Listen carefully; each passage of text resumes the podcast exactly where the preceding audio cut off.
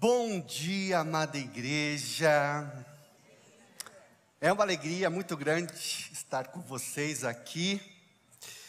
E eu vou começar minha pregação lembrando de uma estreia que aconteceu de um filme no mês de julho.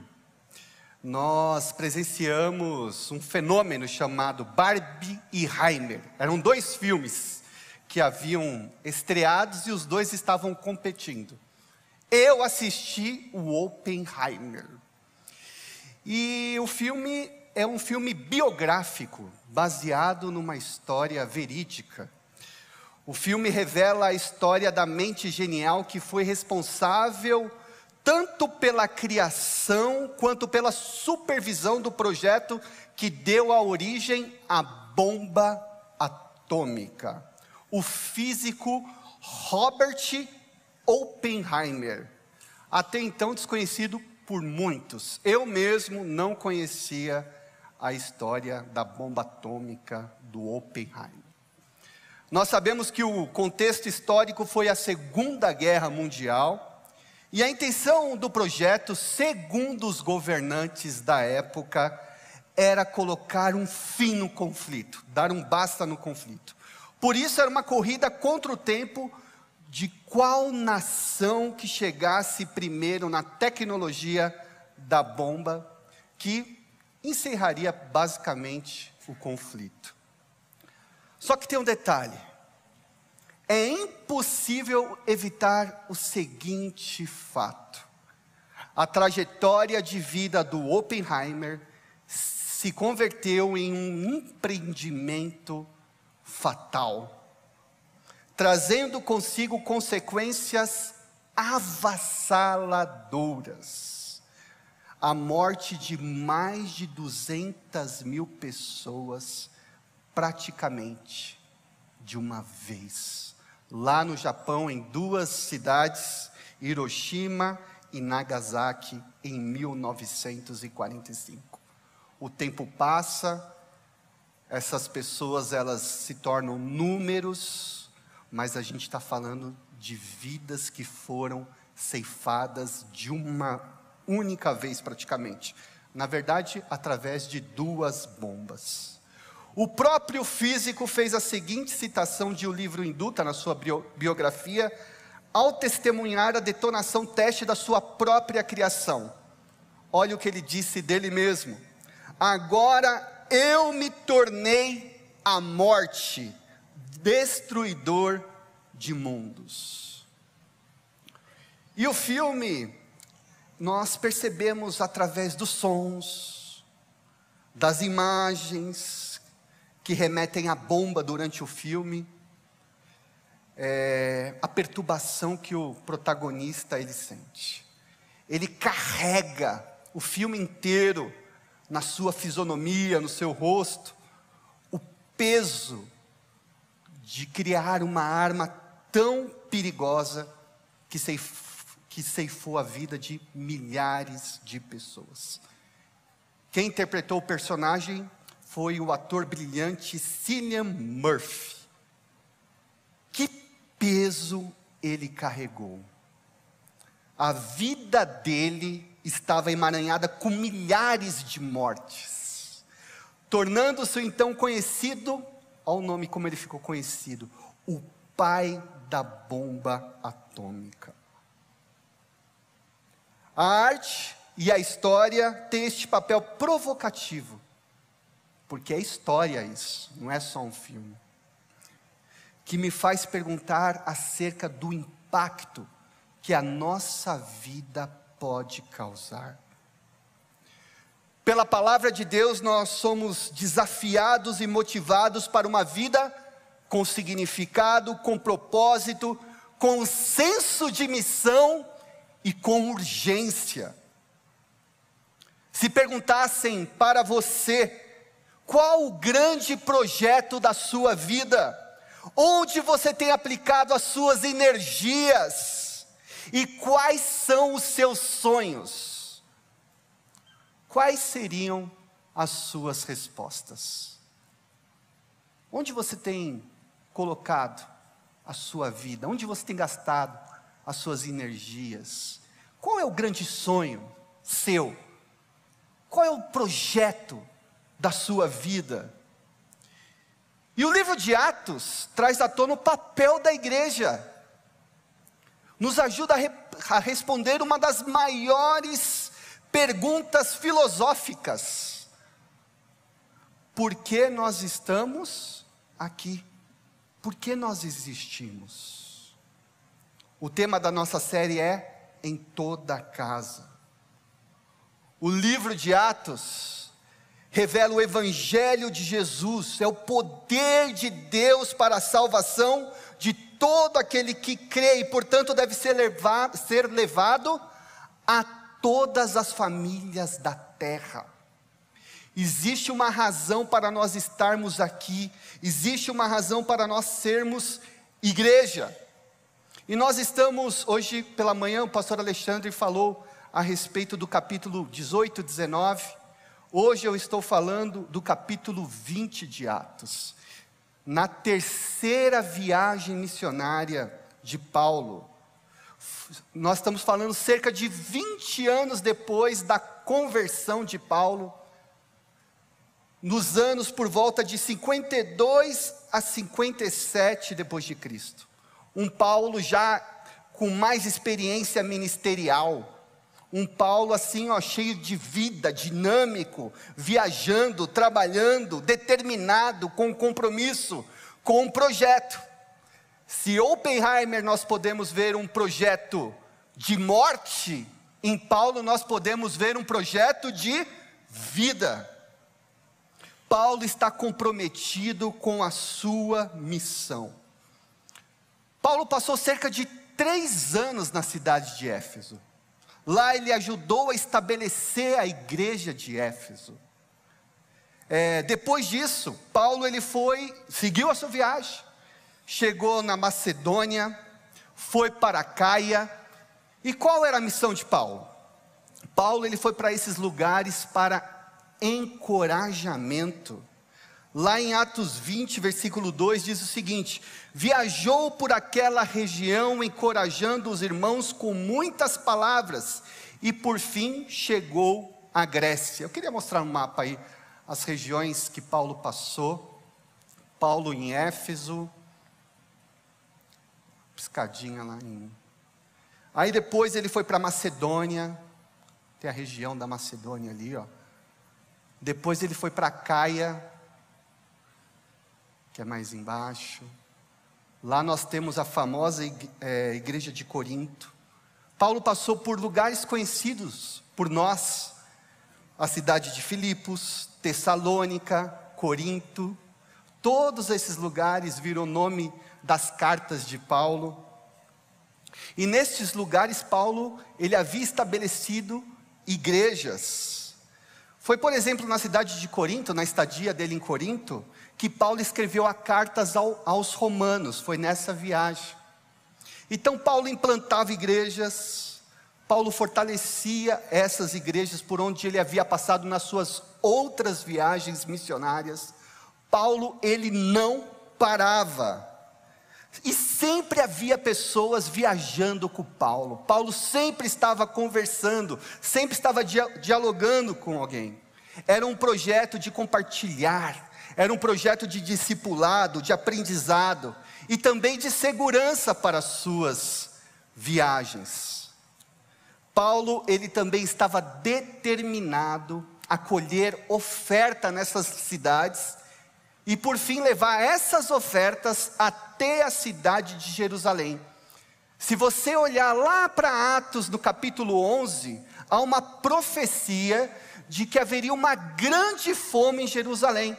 E chegou o momento, e Paulo estava passando nessas cidades para recolher ofertas e levá-las depois até Jerusalém. E Paulo retornou para a região da Ásia e foi para uma cidade chamada Troade. Queria mostrar onde, ó, depois de ter passado lá na Grécia, na Macedônia, lá na Caia, ele volta para a Ásia Menor e ele chega numa cidade chamada Troade. Então ele faz agora o caminho de volta. Onde aconteceu uma história interessante. No primeiro dia da semana, aí começa o hábito dos cristãos, ó, de se reunirem aos domingos. Antes, os irmãos se encontravam muitas vezes por semana, às vezes até todos os dias, mas aqui já começa a indicar uma nova cultura. No primeiro dia da semana, reunimos-nos para partir o pão. E Paulo falou ao povo, pretendendo partir no dia seguinte, continuou falando até meia-noite. Quer dizer, Paulo ele foi para Troade e ele tinha muito para falar porque ele ia prosseguir a sua viagem. Então ele queria falar muitas coisas. Então, nesse dia o culto iria ser longo. Paulo ele pregou numa casa até meia-noite. Gente, naquela época não existia luz elétrica. Naquela época não tinha celular, o pessoal não ficava até tarde. Não, o pessoal dormia mais cedo. Naquela época não existia dia de folga. O pessoal trabalhava os sete dias da semana. Isso veio muito depois com influência dos cristãos.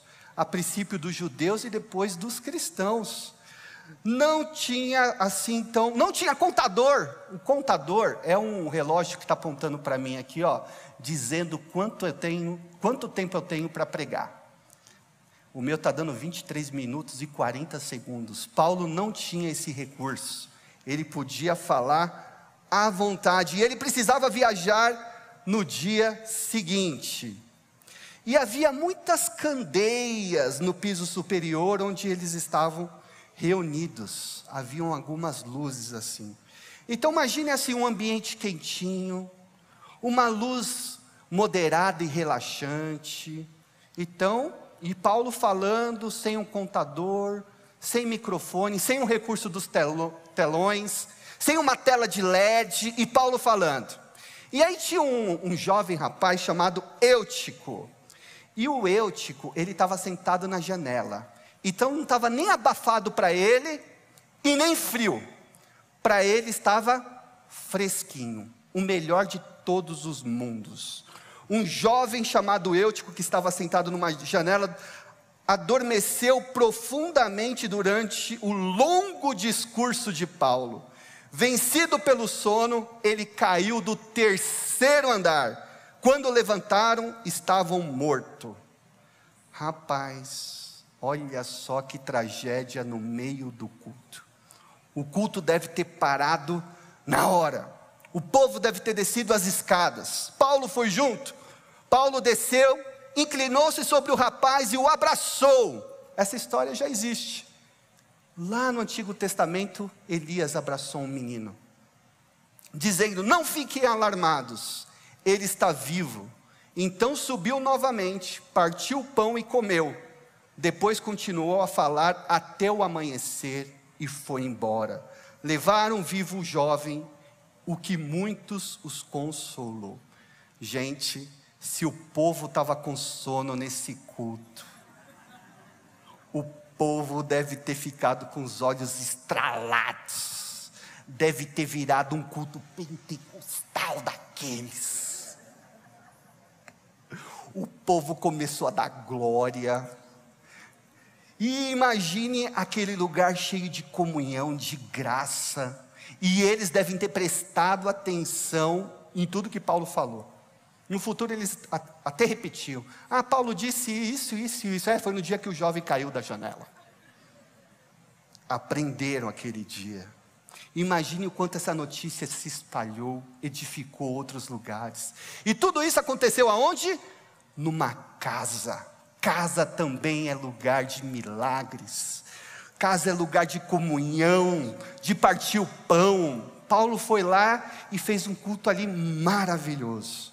Em resumo, como que a gente pode entender quais foram os objetivos de Paulo? Implantação de igrejas, como a de Éfeso, da terceira viagem missionária, fortalecer os cristãos por onde já havia implantado igrejas em outras viagens, passando por outros lugares que ele já havia passado, como a igreja de Filipos, coletar ofertas, ofertas nas cidades para os cristãos carentes de Jerusalém. Por fim, Paulo ele já estava sentindo algo acerca eh, do, no seu espírito, que algo iria acontecer. e ele pediu para chamar os líderes da igreja de Éfeso, lá para uma cidade chamada Mileto. Ele já estava fazendo o caminho meio que de volta, e ele estava com pressa. Mostra Mileto aí, só para o pessoal saber onde nós estamos. Estávamos em Troade, e agora nós temos Mileto, ali embaixo, ó. Ali, ó. Paulo foi para lá e chamou os, líder, os líderes de Éfeso. E aí o que, que aconteceu? Havia já uma voz do Espírito Santo que dizia para Paulo que prisões e sofrimentos o, o esperavam em Jerusalém. E ele quer falar com a liderança da igreja, porque dias ruins estão chegando para ele. E o que é melhor fazer? É ele avisar o povo, e ele preparar essa liderança. E Paulo ele tinha plena convicção do seu chamado, da sua missão e do seu propósito de vida. Então ele vai fazer uma pregação cheia de sentimentos. São seus últimos momentos. É tipo Jesus no, na Santa Ceia, na última ceia. Vai dar os seus recados para os seus discípulos antes de morrer. E Paulo ele faz a mesma coisa com os líderes da igreja de Éfeso. Então é algo que ele vai expressar da sua alma, do seu coração. E eu vou fazer uma coisa aqui com vocês, porque essa pregação é a única pregação que é pra, para cristãos no livro, no livro de Atos. Os outros textos do livro de Atos, é, ou falando com alguma autoridade que, tá, que estão, a autoridade está perseguindo eles, ou, ou são sermões evangelísticos, pregações evangelísticas, mas essa pregação aqui é para a igreja, é para a igreja. Essa pregação aqui que eu vou ler é para nós. Essa pregação aqui que eu vou ler foi qual o pastor Eduardo fez no dia que os meninos eles foram consagrados a pastores. Só que o pastor Eduardo ele foi parando. Eu vou fazer o seguinte, eu vou ler, ler essa pregação. E qual que é o meu desejo? é que vocês ouçam a pregação de Paulo, de Paulo para a igreja. E eu digo mais, aqui fala assim: ah, mas são os líderes da igreja de Éfeso, são os presbíteros, os pastores, isso não tem nada a ver comigo. E eu quero dizer que é o contrário, porque ele chamou os líderes para aqueles líderes passarem para a igreja. E se a gente está falando de missão, de projeto de vida, e agora há pouco a gente viu uma pessoa que se dedicou a um projeto de morte. E Deus tem para nós um projeto de vida, então é importante a gente ouvir a palavra de Deus. Então eu quero que vocês ouçam essa pregação de Paulo. E você que cuida de criança, você que cuida de Zs, você que cuida de adolescente, você que serve na recepção, você que faz parte de grupos pequenos, você que está na liderança dessa igreja, Saiba que essa pregação é para você. E se você não está envolvido com nada, se você não sabe que rumo está a sua vida, prestem atenção que existe um projeto de vida que cabe a você, e é um projeto de vida e não de morte. Se a gente olha para Oppenheimer e vê um projeto de morte, de construir uma bomba, saiba que Paulo, antes de conhecer e entregar a sua vida a Jesus, ele estava num projeto de morte também, ele perseguia os cristãos, até que ele teve um encontro com Jesus e a sua vida foi marcada, e o projeto de morte se transformou num projeto de vida. Então, eu vou ler com vocês o que Paulo pregou para nós. Quando chegaram, ele, os líderes lá de Éfeso, quando chegaram, ele lhes disse: Vocês sabem como vivi todo o tempo em que estive com vocês, desde o primeiro dia em que cheguei à província da Ásia. Servi ao Senhor com toda humildade e com lágrimas, sendo severamente provado pelas conspirações dos judeus vocês sabem que não deixei de pregar a vocês nada que fosse proveitoso, mas ensinei tudo publicamente e de casa em casa. Testifiquei tanto a judeus como a gregos que eles precisam converter-se a Deus com arrependimento e fé em nosso Senhor Jesus. Agora, compelido pelo Espírito, estou indo para Jerusalém, sem saber o que me acontecerá ali. Só sei que em todas as cidades o Espírito Santo me avisa que prisões e sofrimento me esperam. Todavia não me importo nem considerar, nem considero a minha vida de valor algum para mim mesmo, se tão somente puder terminar a corrida e completar o ministério que o Senhor Jesus me confiou de testemunhar do evangelho da graça de Deus. Agora sei que nenhum de vocês, entre os quais passei pregando o reino, verá novamente a minha face. Portanto, eu declaro hoje que estou inocente do sangue de vocês pois não deixei de proclamar a vocês toda a vontade de Deus. Cuidem de vocês mesmos e de todo o rebanho sobre o qual o Espírito Santo os designou como bispos para pastorearem a igreja de Deus que ele comprou com seu precio, seu próprio sangue. Sei que depois da minha partida, na minha ausência, lobos ferozes penetrarão no meio de vocês e não pouparão o rebanho. E dentro de vocês mesmos se levantarão homens que torcerão a verdade, a fim de atrair os discípulos. Por isso, vigiem. Lembre-se que durante três anos jamais cessei de advertir cada um de vocês disso, noite e dia, com lágrimas. Agora eu os entrego a Deus e a palavra da sua graça, que pode edificá-los e dar-lhe herança entre todos os que são santificados.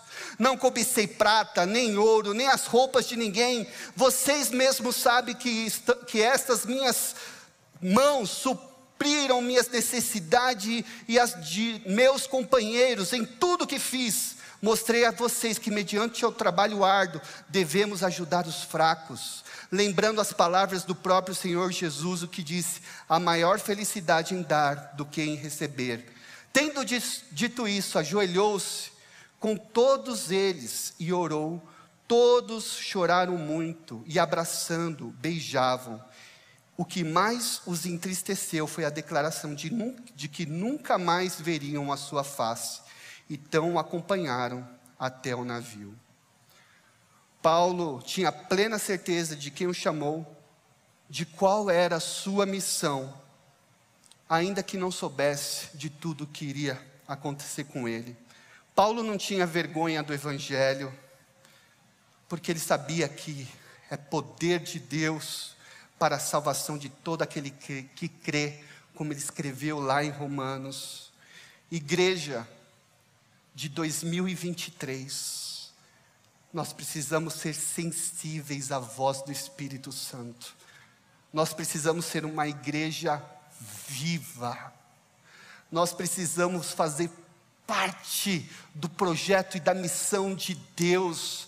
Nós estamos empenhados num projeto de vida. É, a missão de Paulo é a mesma que a nossa nós temos um compromisso com a propagação do Evangelho, de anunciar o Evangelho. Nós temos um compromisso de fortalecer a igreja com a verdade, e no vácuo da verdade aparece a mentira. E vem por ideologias, e vem de fora, e a igreja tem que estar firme na palavra de Deus. A gente precisa amar o próximo.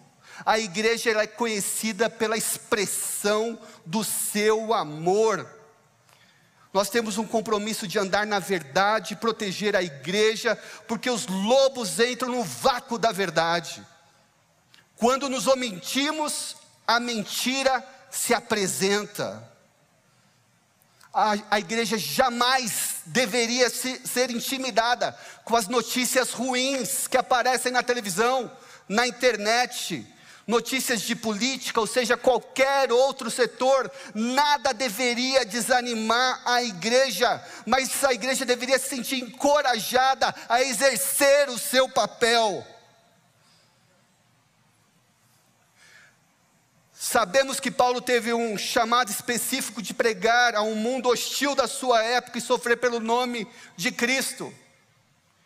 E nós temos um chamado também para essa época. E se essa época se tornar hostil, nós temos que corresponder a essa hostilidade, vivenciando o nosso chamado e pregando o Evangelho com coragem.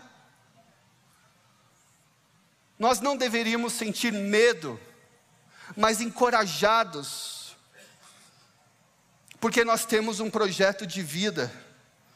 Você não é Paulo, eu não sou Paulo, mas Deus tem algo para nós.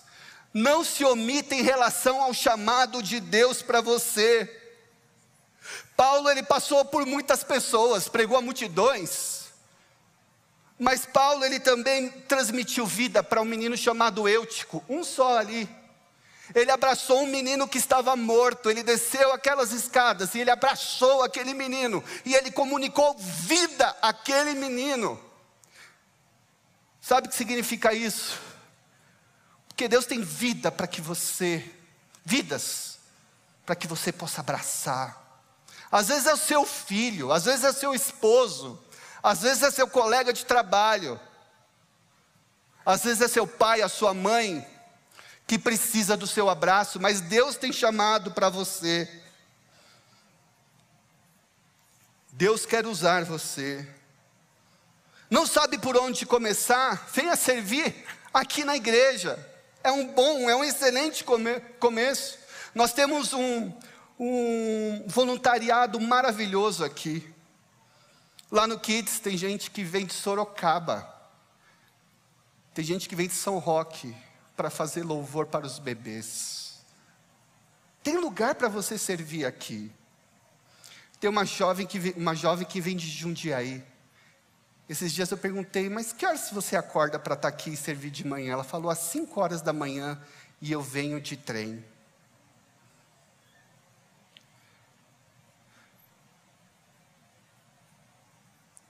Será que uma das razões, e eu quero ser misericordioso na minha pergunta, cheio de compaixão, porque há muitas dores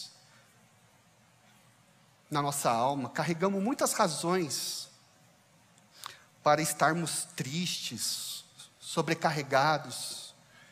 Mas será que muitas das nossas crises existenciais, da nossa ansiedade, da nossa angústia, do nosso desespero, uma das razões, eu não estou querendo generalizar, mas uma, não seja um desalinhamento com o propósito de Cristo para as nossas vidas, nós estamos correndo da vontade de Deus para nós, e é óbvio, se a gente está longe da vontade de Deus, é, é óbvio que isso gera desespero. Será que não existem pessoas que estão como Jonas na barriga do, na barriga do peixe? Porque não está servindo, não está fazendo aquilo que Deus espera. E é óbvio que sem Deus, buscando em outra, por meio de outras coisas, é óbvio que é um desespero. Lembre-se que existem diversos setores na sociedade que disputam a sua atenção, a sua alma, o seu propósito de vida e que desejam inserir em você mudar os seus sonhos, capturar os seus sonhos, copitar os seus sonhos, com sonhos que são finitos, que não vale a pena. Será que os nossos sonhos são exatamente os mesmos de uma sociedade doente e caída? Nós queremos as mesmas coisas, desejamos as mesmas coisas que este mundo quer, desejamos a mesma coisa que o bandido quer. O bandido quer dinheiro, nós queremos dinheiro. Será que a única diferença é que nós frequentamos o domingo?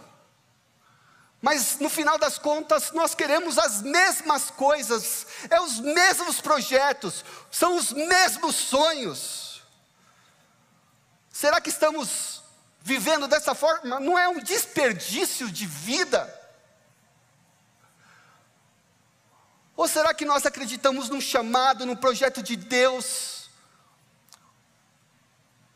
Para pregar o Evangelho, proclamar o Evangelho, aí sim, e as demais coisas. A gente busca primeiro o reino de Deus e as demais coisas são acrescentadas. Mas o nosso objetivo principal é Jesus, é vida. Será que a gente precisa entender melhor o que Jesus disse? Pois quem quiser salvar a sua vida a perderá, mas quem perder a sua vida por minha causa a encontrará. Pois que adiantará o homem ganhar o mundo inteiro e perder a sua alma? Oppenheimer foi um agente desencadeador de morte como jamais foi, foi visto. Mudou a história do mundo Paulo, através do Espírito Santo, foi um agente desencadeador de vida e vida eterna por causa de Cristo. Gente, a bomba de Oppenheimer, a bomba atômica, não podia ter sido feita sozinha. Sabe o que ele fez? Ele juntou cientistas numa comunidade, ele fundou uma cidade trazendo todas as famílias envolvidas na história da bomba para aquela cidade. O nome da cidade é Los Alamos, lá nos Estados Unidos. E Deus tem um projeto de vida, e sabe o que Cristo está edificando? A sua igreja, colocando cada um de nós no mesmo projeto, uma comunidade que nas mãos de Deus, é uma explosão de vida, de transformação. Que a gente possa assumir um compromisso com o projeto de Deus para as nossas vidas. Que você possa se perguntar, Deus, o que o Senhor tem para mim? Deus, o Senhor já me chamou no passado, eu quero reaver os meus sonhos, ó Deus, para Ti. Deus, eu quero alinhar o meu coração para Ti. Eu quero fazer a tua vontade. Sim, existe a vontade de Deus, e nós que devemos buscar essa vontade de Deus, estar tá na presença dEle e descobrir o que Ele tem para nós. E nós seremos bem-aventurados, porque nós serviremos ao Senhor.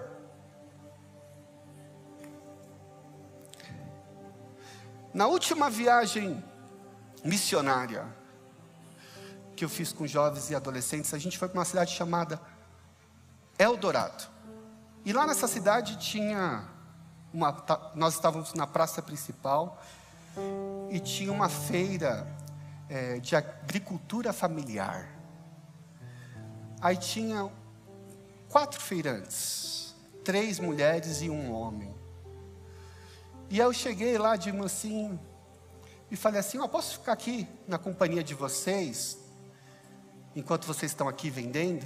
Elas falaram, sim. Aí eu falei, posso compartilhar algo para vocês? Elas falaram, falaram, pode. Vocês têm tempo? Elas riram, porque tinha. Estavam ali na feira. E a praça meia vazia. E aí eu comecei a falar assim: sabe que Deus tem um propósito de vida para vocês? Vocês acreditam em Deus? Aí elas falaram: propósito de vida? É, Deus criou você por alguma razão muito especial. E, ele, e aí eu comecei a falar do Evangelho. Eu falei que Jesus morreu pela vida delas. Que Deus tinha uma história para elas. E comecei a desenhar a missão de Deus e como Deus queria mudar a história de vida delas e, e do homem também ali. E elas foram ouvindo, ouvindo. E eu falei, posso orar com vocês, entre... né, para vocês entregarem a vida a Jesus, se vocês quiserem. E elas oraram. E tinha uma mulher que chorava, chorava, chorava. E a mulher falou assim: Olha, eu nunca ouvi essa história. Eu nunca ouvi essa história. Vocês podiam ir lá, né?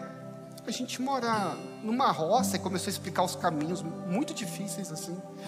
No dia seguinte, nós iríamos para uma outra cidade. Aí doeu meu coração. Falei, puxa vida, a gente não pode ir lá na cidade dela, no, na roça onde ela vive. Ela falou assim: você precisava contar essas histórias para os meus vizinhos. E aí meu coração doeu. Mas aqui estamos nós, com pessoas que só você tem acesso, com gente que Deus deu a vocês, para vocês pregarem o Evangelho o Evangelho transformador. Gente, a igreja tem uma missão. A gente não deveria ficar morrendo por causa de política. A gente não deveria ficar morrendo de medo. A gente deveria estar fazendo o nosso trabalho, proclamando o reino de Deus, a vida. Eu queria convidar a igreja para consagrar